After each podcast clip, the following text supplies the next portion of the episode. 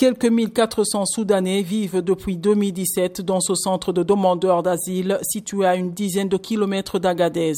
Mercredi, ils ont manifesté et on déplore deux blessés du côté des forces de sécurité et un mort du côté des demandeurs d'asile, a déclaré Abdurrahman Tourawa, le maire d'Agadez.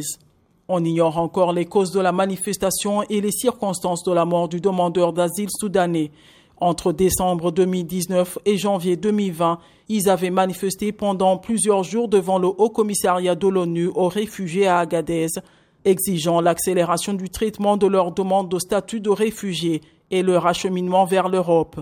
Quelques 335 demandeurs d'asile avaient alors été arrêtés et placés en détention préventive. En février 2020, une centaine d'entre eux avaient été condamnés de 6 à 12 mois de prison.